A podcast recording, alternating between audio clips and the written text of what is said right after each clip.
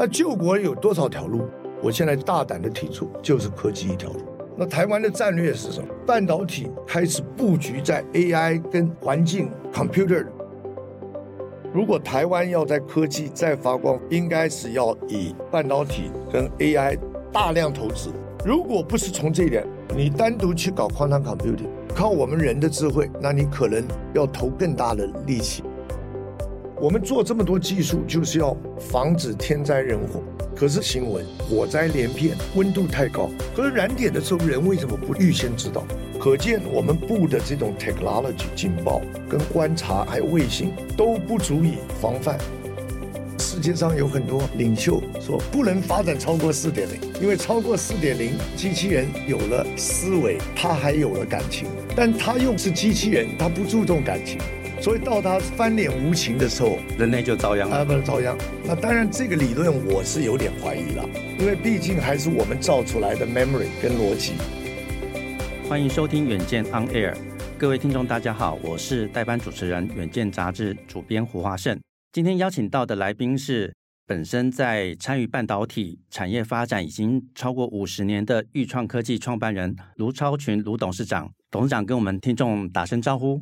好，各位听众好，我是卢超群，Nicky Lu。嗯，董事长今年三月的时候跟我们分享了五大文明科技的趋势。那今天邀请董事长再继续聊聊这个话题延伸下来的一个发展状况。那刚刚董事长有先透露说，今天还会有 Plus 加码两个新的趋势观点跟大家分享。那我们接下来就请董事长帮我们分享五加二的一个文明趋势。好。很感谢《远见》杂志这么认真，继续 follow 我上次讲的议题。那三月份我们看到科技有明显的突破，不是一个小量的进展。所以这一部分呢，第一个是复习一下，就是因为 OpenAI 由 ChatGPT 这样子的一个宣布，让大家感受到哦，原来 AI 不只是科技事业的事，是原来每个人都可以用。我可以问。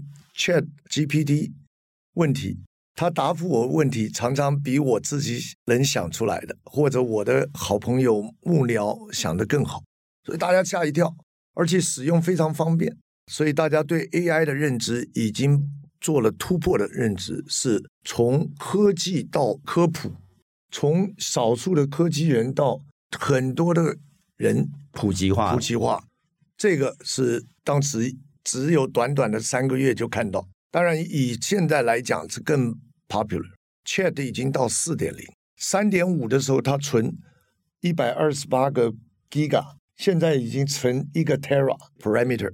这个 parameter 也是用半导体的 DRAM memory 存，所以 memory 是我们台湾要积极赶上的。当然，memory 的东西给了 processor 再去 processing，就到了四点零，更灵活、更深入。所以，甚至世界上有很多领袖说不能发展超过四点零，因为超过四点零，那个机器人不但有了思维，它还有了感情，但它又是机器人，它不注重感情，所以到它翻脸无情的时候，人类就遭殃了。啊，不是遭殃。那当然，这个理论我是有点怀疑了，因为毕竟还是我们造出来的 memory。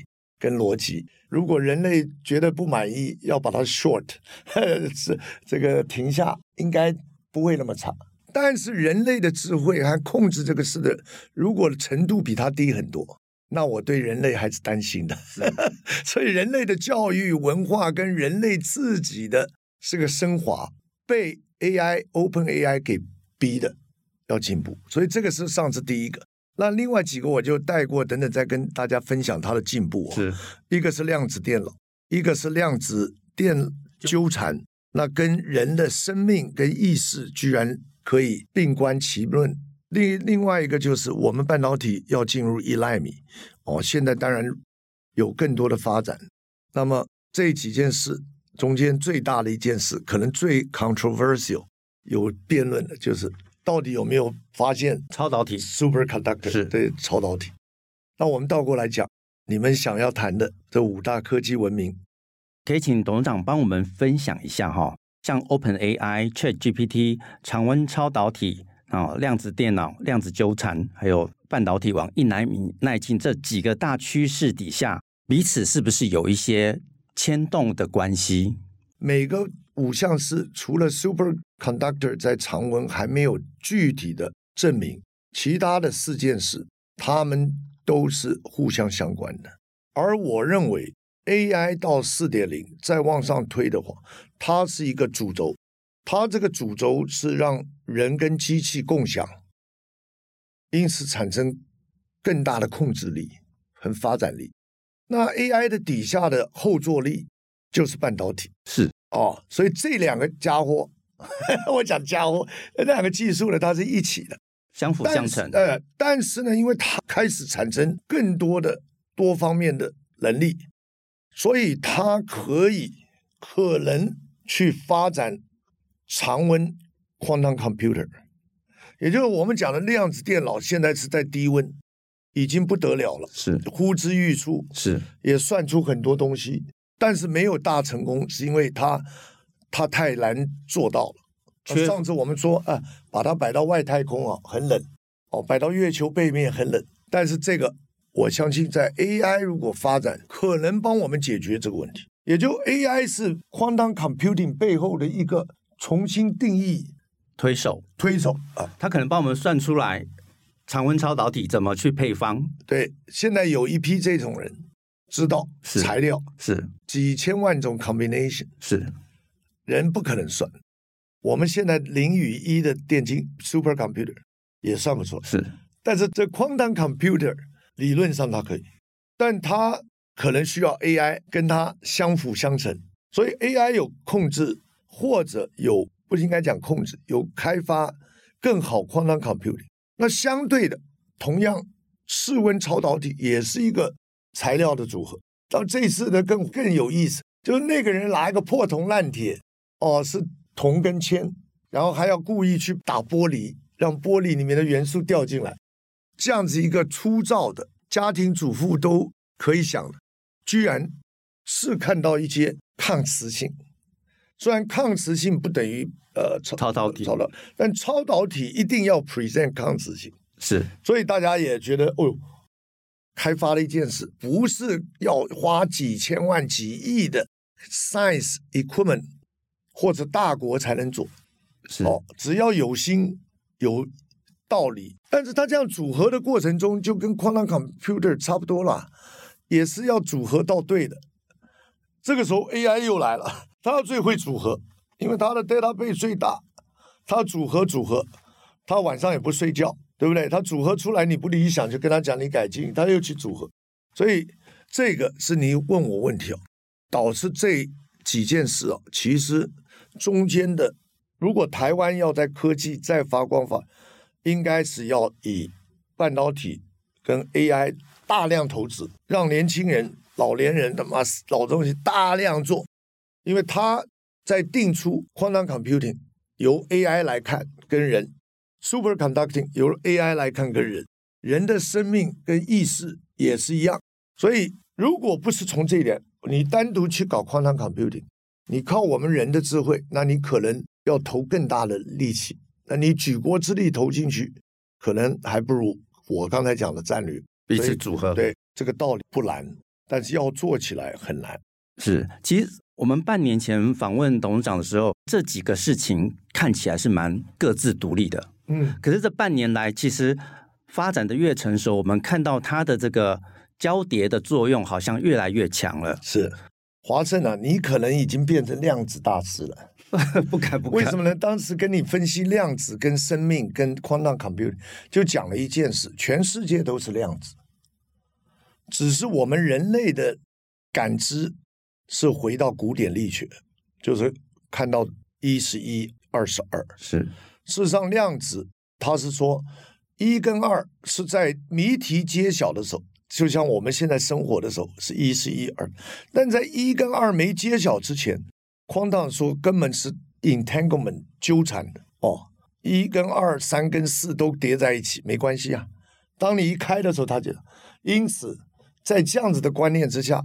整个宇宙跟人跟生命是不是全混在一起？后来我们的结论，在这个六个月，大部分的理论物理学家跟实验都证明 yes，只是人类不知道开箱的那一天怎么去控制局面，想要去控制。可能大家对这个量子纠缠的部分可能还比较难理解，以现在的这个大家的 mindset 的部分比较难去理解。对，但是呢，这就像一百年前半导体早就发明，但是因为没有电晶体，当然是缺了一个。可是半导体的知识慢慢普及化，而半导体里面最重要的还是 quantum。我们是 quantum 的里面叫做半导体的，我们叫做能能带 band gap，所以半导体就是 quantum。哦，但是呢，它大概到了一九七零年，IBM 跟 Intel 做出第一颗 chip，那正式开始这个半导体文明。是哦，那现在可以回顾，那这个绝对是一个文明了。哦，这个是一个 significant change，但是也经过了一段。所以你讲的对，现在很难了解，但是呢，比它更难了解的还更多。但是我们先了解它，大概五十年过下去哦，谁能？都变大家都懂的东西了，对，大家都懂，老百姓也懂，但是哪个地方懂得更深入，就做出这个 quantum 文明。Quantum 文明早就在，我一定要强调哦，但是它要变成实用性，而且掌控性，那就在未来的五十年到一百年，也许十年。为什么也许十年？刚才也谈过，就是 AI 跟人类共同努力啊，可能比半导体进步要快太多，是十倍数，十倍数。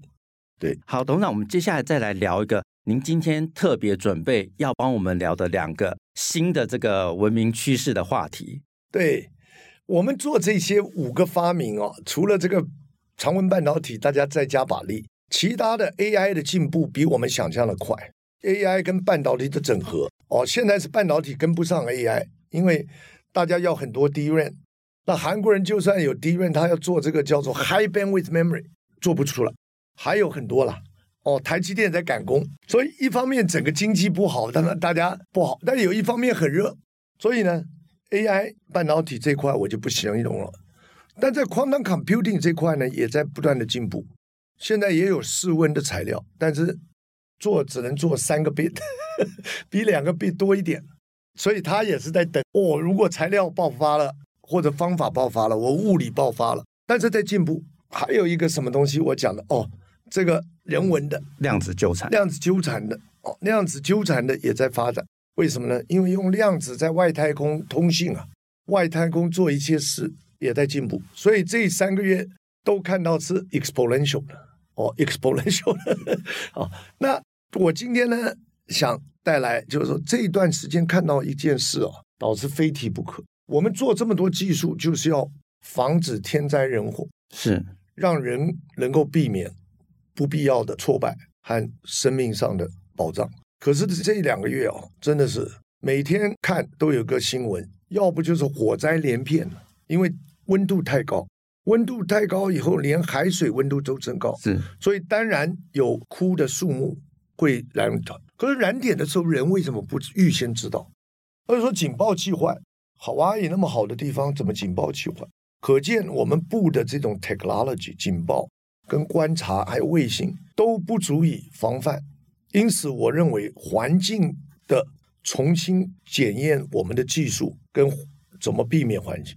那还有一个怪现象，我觉得一定要彻底的 study，就是以前我们台风啊，最多就是想放两天假 就过了嘛，也没听过台风。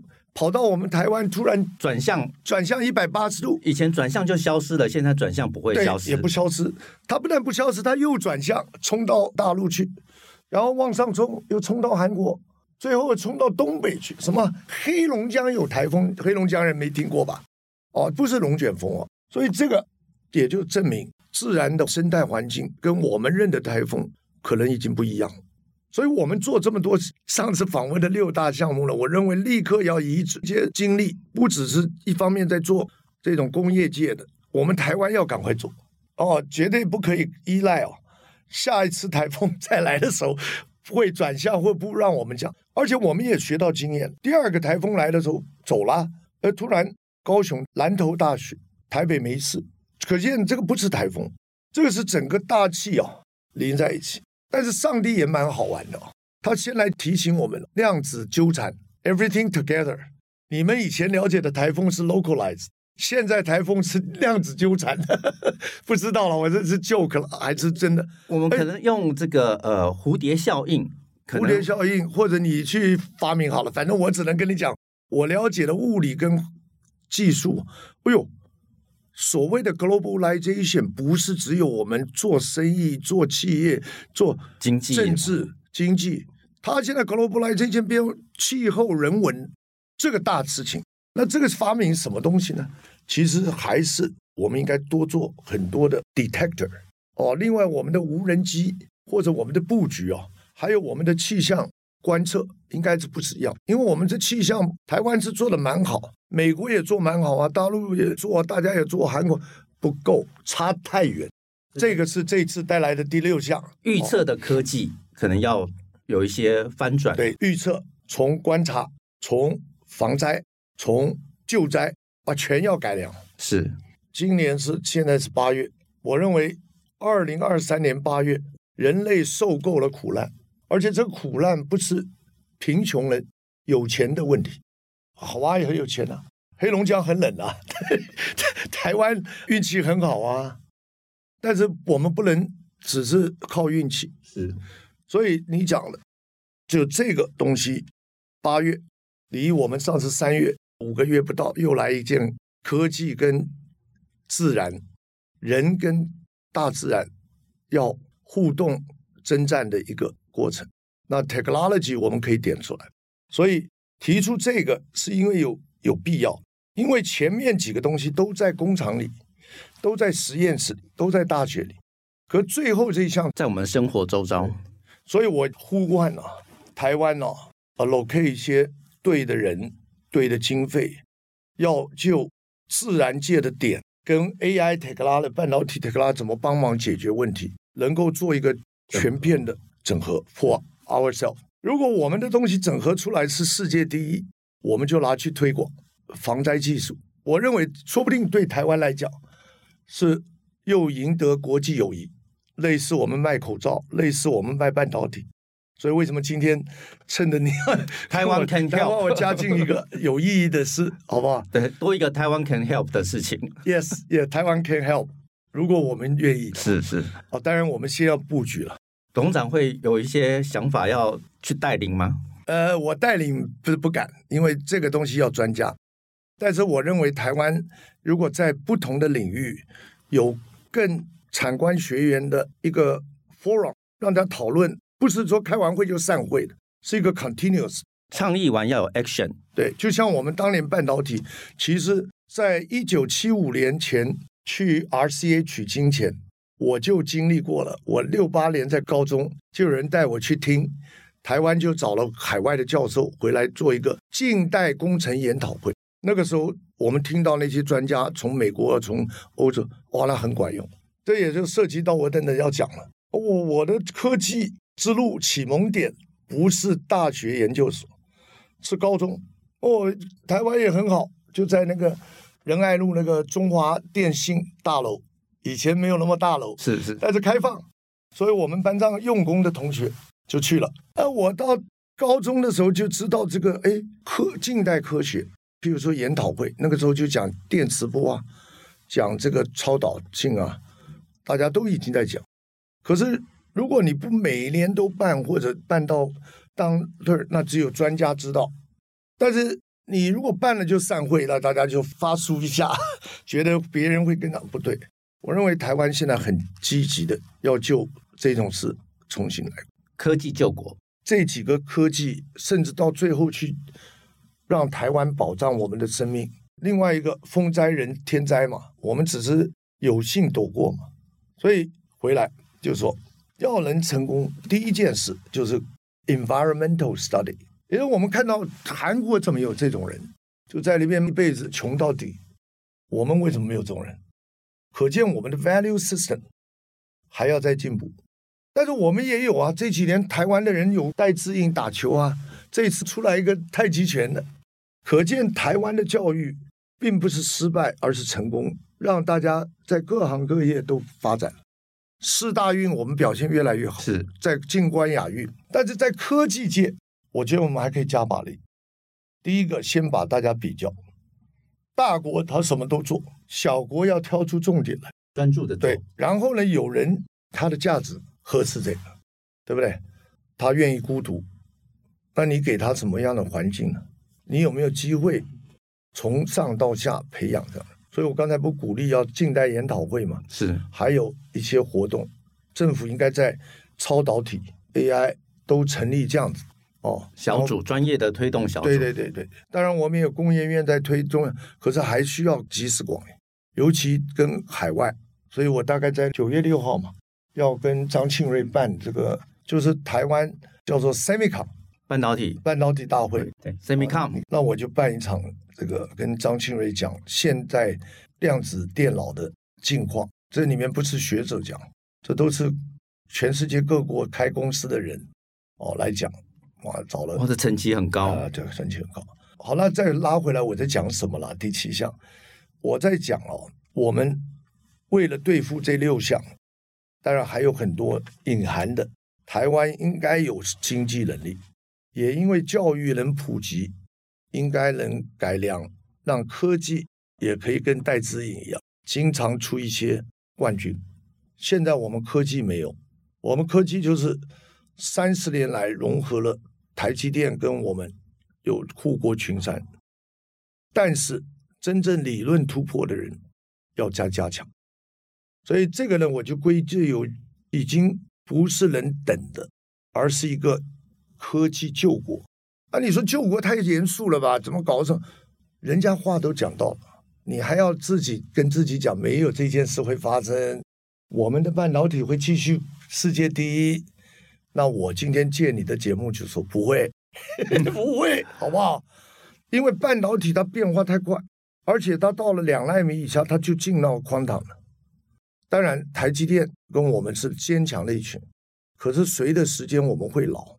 我们的工作精神方法会不管用，那一定要新的教育，包括学校教育、工业教育、产业教育能够接棒。我单单就我的半导体都感觉不足，何况还有这些。所以呢，我就用科技，因为新国我们新完了，对不对？我们半导体搞到现在，应该借你的节目说，我们这一代兴国兴亡了吧？